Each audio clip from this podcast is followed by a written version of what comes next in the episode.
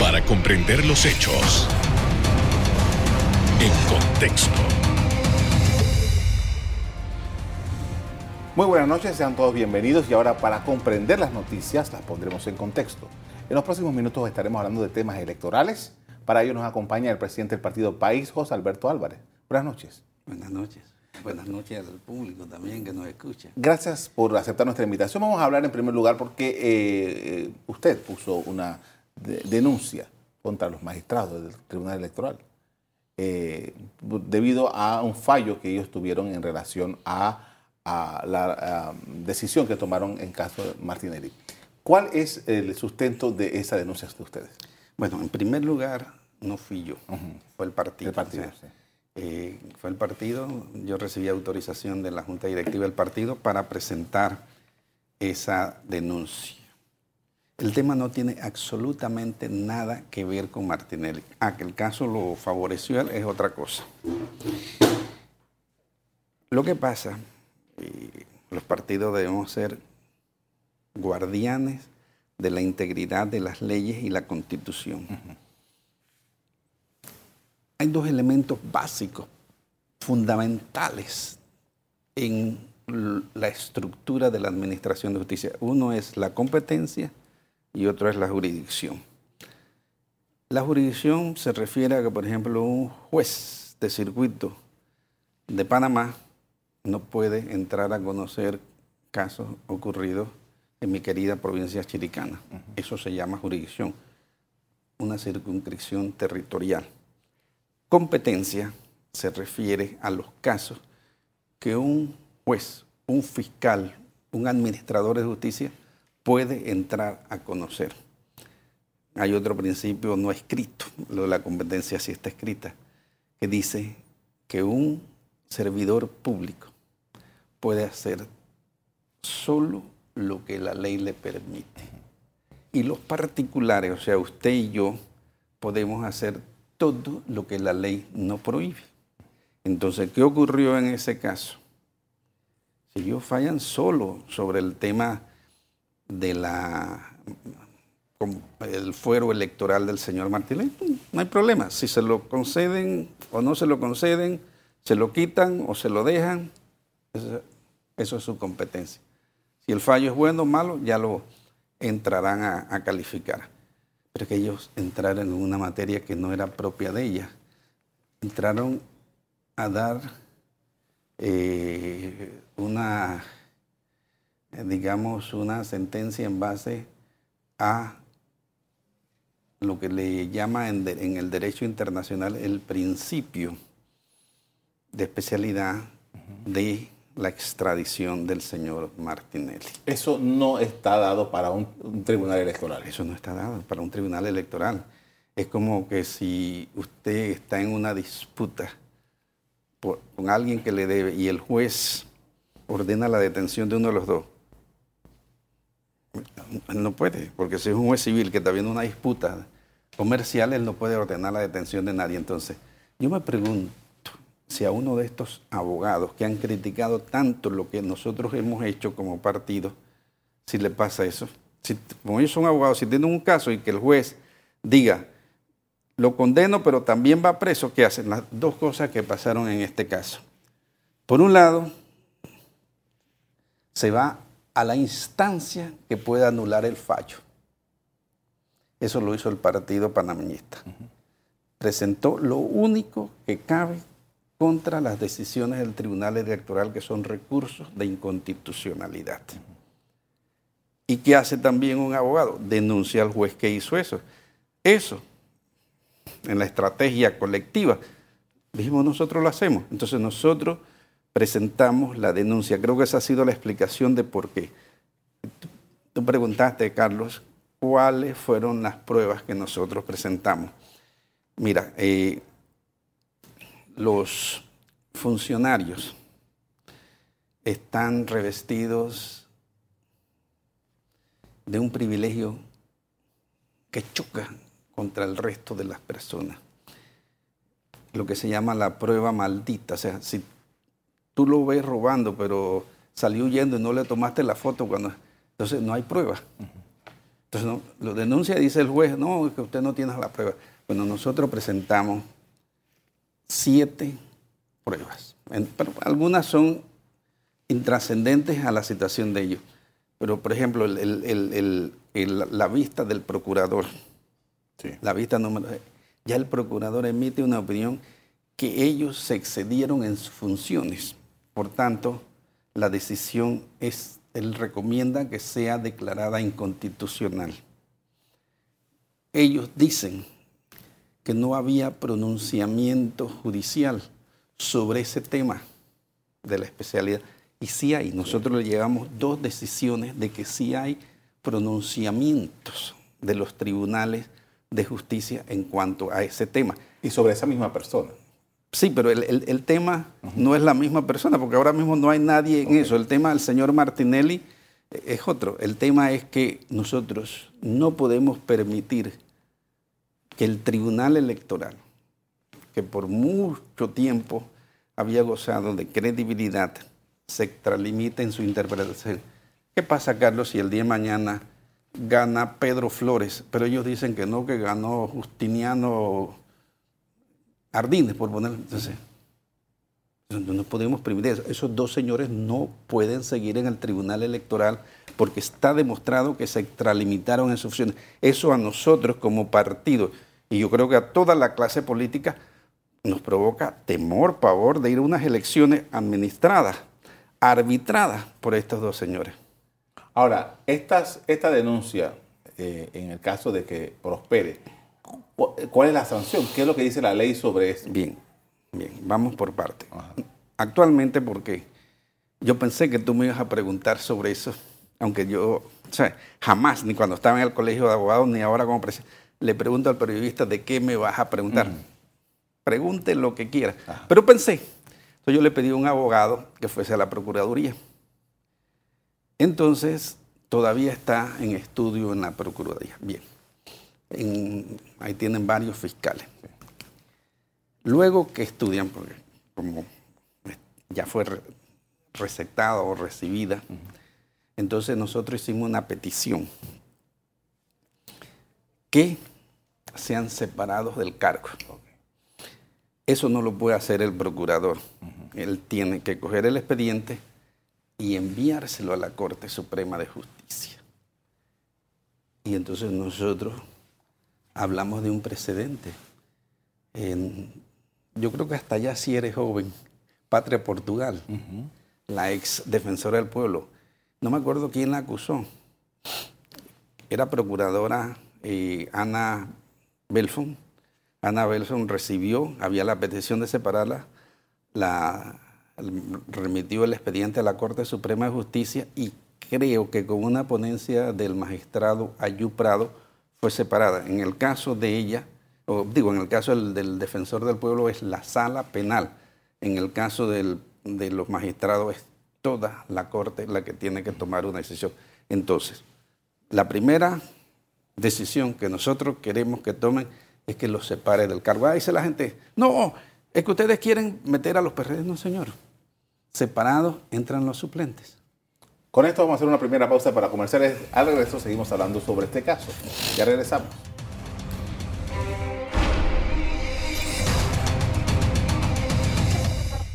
Estamos de regreso con José Alberto Álvarez, el presidente del Partido País. Estamos hablando sobre la denuncia que presentó este colectivo ante la Corte Suprema de Justicia por eh, supuesta extralimitación de funciones por parte de los magistrados del Tribunal Electoral.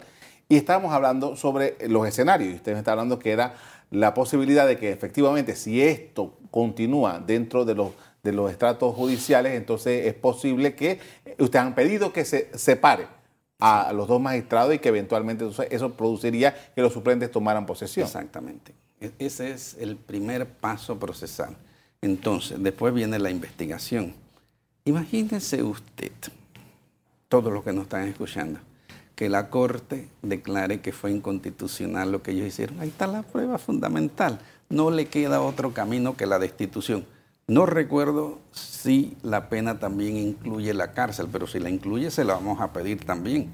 Porque no, o sea, en este país está bueno que solamente las personas que, que, que, van en el metro, que deambulan por ahí, vayan presos. Pero si ellos han violado la ley, que eso amerite cárcel, bueno, vamos a tener que pedir que le hasta cárcel para ellos. Estamos hablando de un delito de extralimitación de funciones. Sí, lo, que, lo que pasa, mira, con esa, con esa clase de delitos, cuando, ¿quiénes hacen las leyes?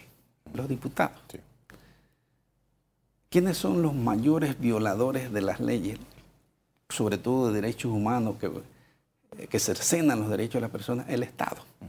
Entonces, como ellos hacen las leyes, las penas para los delitos que ellos cometan, porque usted y yo no podemos cometer el delito de extralimitación de funciones, son ridículas. Dan pena y risa.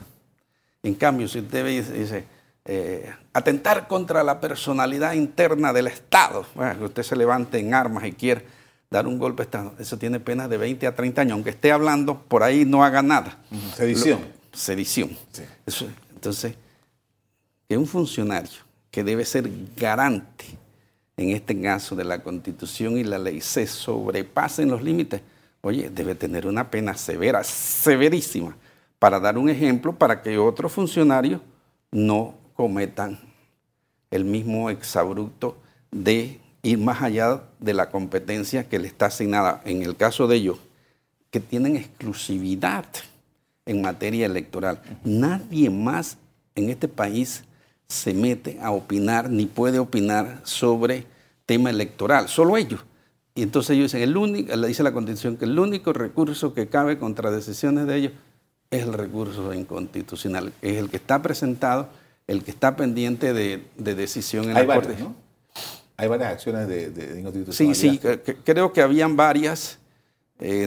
Pero están todas agrupadas. Sí, exacto. Eso, es, eso, eso para que la población que nos ve y nos escucha, eso es de rutina.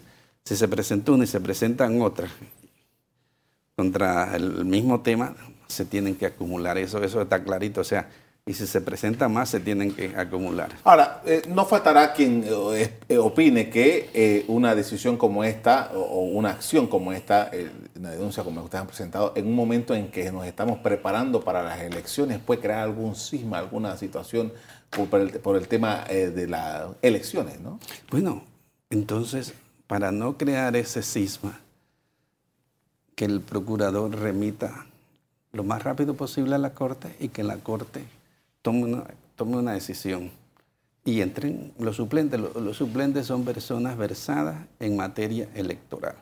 Uno es el director del registro civil, que es de vieja tradición, la otra es una funcionaria que también tiene muchísimos años de estar en el tribunal electoral, conocedora de la materia. No hay ningún señalamiento de que pertenecen a ningún partido político, porque eso no se está haciendo para favorecer ni al PRD, porque mire, Dado el caso que destituyan a Junca, que sería, porque en medio del proceso se le va a acabar el periodo a Araúz, sería la Asamblea. Porque no, que el Ejecutivo va a nombrar, no es la Asamblea. Bueno, la Asamblea hoy en día está, está dominada por el PRD, pero sería la Asamblea la que tendría que nombrar el, el reemplazo de Junca por el resto del periodo. Ahora, estamos hablando de una situación que eh, todo parece eh, fue muy rápido al principio el tema de la constitucionalidad, pero nosotros sabemos que el órgano judicial, particularmente la Corte Suprema de Justicia, para estos temas pueden pasar años sin que dé un fallo. Definitivamente, pero por lo que usted estaba hace un momento mencionando, estamos a pocos pasos. Es más, ya el tribunal eh, lanzó el PLAGEL, el famoso Plan General de Elecciones entonces, una decisión rápida es lo que el pueblo quiere. No debe extrañarnos porque este no es un caso eh, común corriente. Este país se basa en la democracia. ¿Y quién es el árbitro de la democracia? El Tribunal Electoral. Entonces, ¿cómo vamos a ir a una elección con dos funcionarios del tribunal señalados en el aspecto constitucional y en el aspecto penal? Entonces, lo que pedimos es que se dé una decisión cuanto antes en ese caso y que no pase lo que usted dice. Mire, si la magistrada ponente del caso, aquí ya no hay eso de que guardo los expedientes. hace un, un proyecto, lo pone a circular, lo pone a circular con tiempo que le corre concurrente a todo. Puede ser 20 días hábiles. O sea, digamos que saca uno el lunes. Bueno, en mayo nosotros podemos tener una decisión sobre la constitucionalidad. Pero ya le digo, sí, como opinó el procurador en, una obra, una injundiosa opinión, donde es que, no hay otra forma. Que, señores, ustedes no pueden meterse en el tema de la convencional, digo, de la, de la especialidad, porque eso no es materia de ustedes. Entonces, si ya el procurador, que normalmente es una opinión no vinculante, pero, es, pero es una opinión. Entonces, yo espero que la magistrada pronto haga un proyecto y tengamos una decisión. Con esto vamos a hacer otra pausa para comerciales. A regreso seguimos hablando sobre temas electorales. Ya regresamos.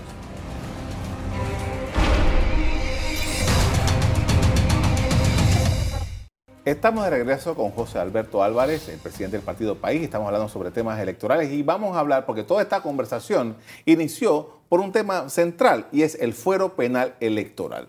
¿Qué consideraciones tiene usted acerca de este fuero? Eso, eso no debe existir. Eso, mire, eso es tan, pero tanta la afrenta al pueblo que si el partido decidiese el día de mañana hacer una elección para escoger un cargo todos estaríamos revestidos del fuero penal electoral. Mucha gente quiere a veces meterse a los partidos para estar en las directivas, para arroparse con ese fuero penal electoral. Nosotros, cuando estábamos haciendo los estatutos, presentamos que ningún miembro del partido país podía accionar la intervención del fuero penal y que si lo hacía lo íbamos a expulsar del partido. Y también a nivel de estatuto prohibíamos la reelección.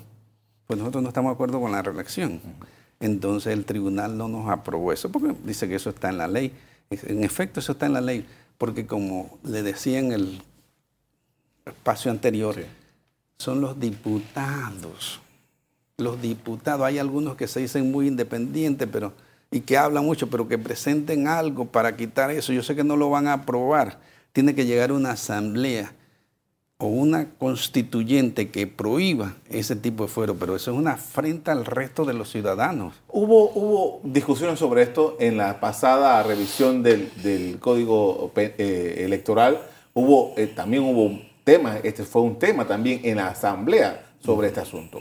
¿Por qué eh, los políticos se resisten a eliminar el fuero electoral?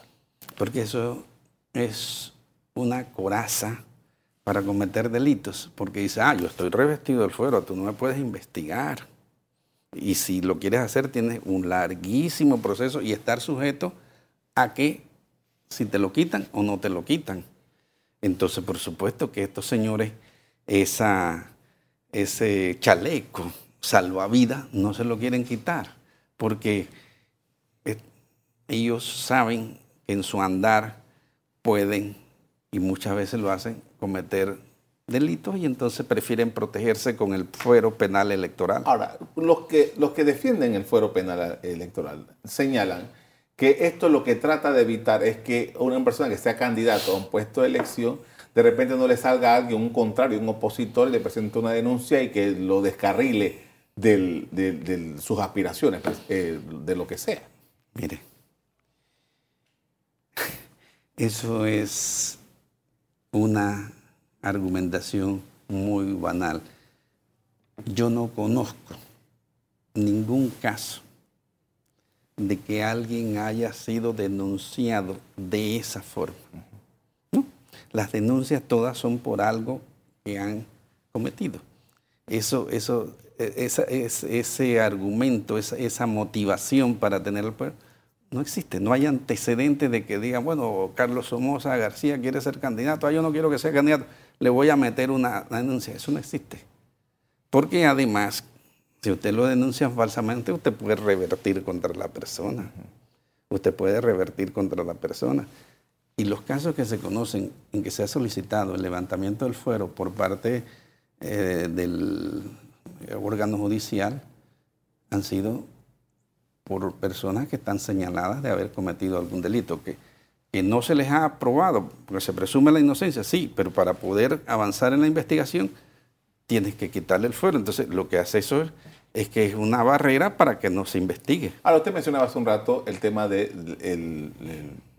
la constitución y la necesidad del cambio constitucional. Usted ha sido partidario de que sea una asamblea constituyente.